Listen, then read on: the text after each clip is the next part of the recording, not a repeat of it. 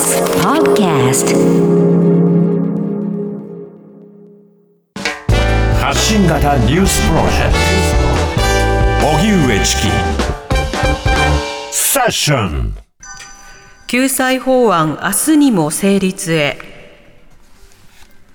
旧統一教会などの被害者救済法案について今日から参議院で特別委員会が開かれ参考人に元日清信者の小川さゆりさんらが招致され質疑が行われています。河野太郎消費者担当大臣は法律施行後も実効性を確認する検討会についてしっかりやっていきたいと強調しました。政府与党は今の国会の会期を延長せず会期末となる明日土曜の参議院本会議で採決し成立させる方針です。一方文部科学省が旧統一教会に対して行使した質問権への回答文書が今日文科省に届く見通しです。また加藤厚労大臣は教団の信者の間で行われていた養子縁組についての調査をめぐりさらに確認を要するとして再び質問書を送ることを記者会見で明らかにしました。防衛費増額めぐる増税。政府は法人税を軸に検討。防衛費の増額をめぐって岸田総理は1兆円余りの財源不足を埋めるため増税の検討を指示しました。政府は来年度から5年間の防衛費を43兆円と大幅に増額する方針で2027年度以降は1兆円余りの財源不足が発生するとしています。岸田総理は昨日夜政府与党政策懇談会で不足する財源について国民負担をお願いすると表明。法人税を軸に検討が進められる見通しですが企業に賃上げを促す中での増税には政府内からも慎重論が出ています。また政府は航空自衛隊の次期戦闘機についてイギリス、イタリアと共同開発することを表明しました。日本からは三菱重工業などが参加し2035年までの導入を目指すとしています。それでは国会の動きについて TBS ラジオ国会担当澤田大記者に聞きます、はい。澤田さんこんにちは。こんにちは。よろしくお願いします。お願いします。お願いします、はい、まずは被害者救済法案ですけれども今日の国会の動きいかがでしょうか？はい。今日は朝からですね、えーえー、参議院に、えー、舞台を移しまして、はい、えー、参議院の消費者問題特別委員会で今審議が行われているという状況ですね。うん。その審議のポイントどんな点が議論されているんでしょうか、はい、まああの野党がと、まあ、与党で合意した、まあ、修正案というのがまあ出ているということもあって、はい、まあ、それがどこまで適用されるのかっていう話がまあ大きくは一つ、それからあの法律が通っただけではあの不十分なので、えー、通った後にどういう対応をしていくのかということを問うというところなどもありました。うん、例えば、えー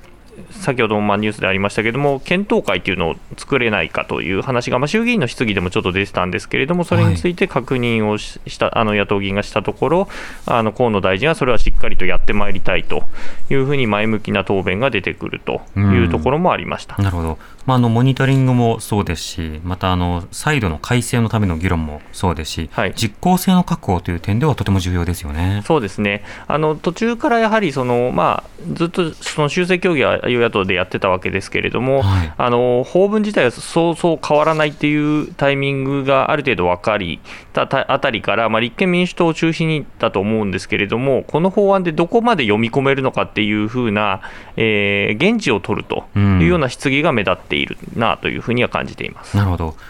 まだ委員会続いてますけれども、この後の予定、スケジュールというのはいかがですか、はい、はい、えーと、今、ちょうどまだ質疑を、えー、野党と政府の質疑が行われているんですけれども、この後4時過ぎからですね参考人が出席しての質疑が始まります、でその中では先ほどもあったように、あの旧統一教会の元2世信者の小川さゆりさんですとか、あのずっとあの被害者の支援をしてきた。あの全国霊感商法対策弁護連絡会の安倍弁護士などが、えー参考人として出席をして、その参考人に対して、野党、与党から、えー、質問があって、まあ、やり取りがなされるということになります。なるほど。あの参考人、当事者らの声が国会の議事録に残ること、うん、これはとても重要な一方で、あの結構、形式化しているというか、はい、法律がもう通りますよという段階になって、まあ、ようやく当事者から声を聞くという、うん、まあ、こういった流れについて疑問の声もあります、これはいかがでしょうか、まあ、そうですね、ただ、結局、まあ、当然、この、まあ、プロセスに関しては、やはりその昨日衆議院で通って、今日いきなり参議院に来ると。いうことで、はい、あのまず質問の準備すらそんなにできないじゃないかっていうような、まあ、苦言が特に野党から中心に出てたりもしていて、うん、まあ、十分な質疑をするための、まあ、段取りとしてではなくて、あくまでも衆議院でも参考人やったからっていうところは、まあ、否めないところではあるんですけれども、はい、逆に言うと衆議院では当事者の声はなかったので、今後に関しては、その小川さんも昨日、え衆議院を通過した後にあに、足らざる部分があるということをおっしゃっていて、えー、えー、その部分をどうにかして動か、今後、その今ここで終わるわけではなくて、ここからもあのちゃんと、えー、我々に対してちゃんと、えー、注注意を向けてくださいというふうにはおっしゃっていたので、まあ、その足らざる部分っていうところをまあ明らかにする、それを、まあ、それに対してちゃんと対策してきますよと、さっき河野大臣は答弁したわけですから、はい、そこに対する、まあ、政府としての、えー意思というかですね、うん、ちゃんとやってよっていうところをまあ確認するっていう場でもあるのかなというふうには思いますね、まあ、積み残した宿題をまあ可視化するような、うん、そうした議事録になってほしいなとは思います。さて、旧統一教会、え質問権への回答書が、まあ、今日届く見通し、はい、ということですけれども、この流れ、いかがでしょうか、はい、これあの、2つのところが質問書を出していて、はい、え1つは、えー、文部科学省ですね、あの宗教法人を所管している文部科学省が出しています。で、それについては、あの期限が今日になっていて、どうもあの教団側によると、昨日段ボール10箱分を送ったとい。うことですが、はい、えー、今日の午前中のその長岡文科大臣の会見の中ではまだ届いてませんと、うん、で国会の質疑の中でもまだ届いてませんということで、えー、中身についてもあの今後の執行に影響するので公開控えるっていうような答弁も今日文科省側からはありました。はい、はい、でもう一つ厚労省があの養子縁組を教団がたくさんどうも斡旋してたんじゃないかというふうに言われている件について、東京都と一緒に質問状を出していて、これについてはまああの今週の頭にはもう、え返答が届いていて、はい、それに対するささらに確認を要する点があると、今日加藤厚労大臣が述べてまして、うんうん、今日再質問状を送って、19日までに回答を求めるとい。うことになりました、はい、うん。まあ今日国会ではね、この質問権が実質上解散に結びつくのか、うん、あの実際上難しい点もあるのではないかというやり取りもありました。うん、ここは政府判断がどうなるかというところ、そこも注目ですか、まあ、そうですね、だからまあ今あの質問したけれども、それが不十分だったということに関してもう一回質問している、まあ、このやり取りが繰り返される中で、ちゃんとと回答してこないということは、もう一歩踏み込んだ対応するということにつながるということは、えー、話としても出てはいるので、まあ、そこのまず前段階の一つなのかなというふうにも思いますね。これはあの、うんうん、まあ救済新法に関することの質疑ではあったけれども、まあ、これはこっちについても言えることかなというふうに思います。はい。